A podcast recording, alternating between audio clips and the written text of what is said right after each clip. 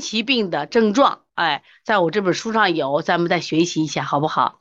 来，大家一起跟我念一下啊！你在家里念，我呢在这领大家念，把这个川崎病的诊断方法。如果你有书，就把书翻到我们的教材二十九页；没有书，找邦尼康客服老师来购买。来，我们来看川崎病诊断的六大特征：第一，突发高热不退，持续五天以上，五天还不退烧了，也没有其他，比如说像扁桃体发炎呀、咽峡疱疹呀，是不是？就考虑有可能是川崎病。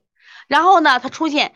两个眼睛的什么眼结膜充血，看见了没？这个图红眼，他甚至口腔黏膜有充血，口唇干燥、皲裂、杨梅舌。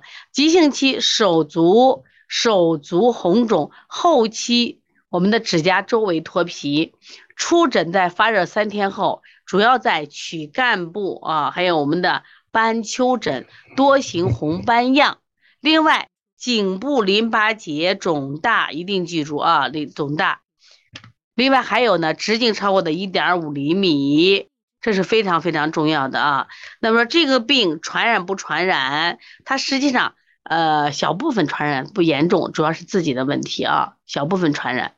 它不像咽峡疱疹传染力度那么大。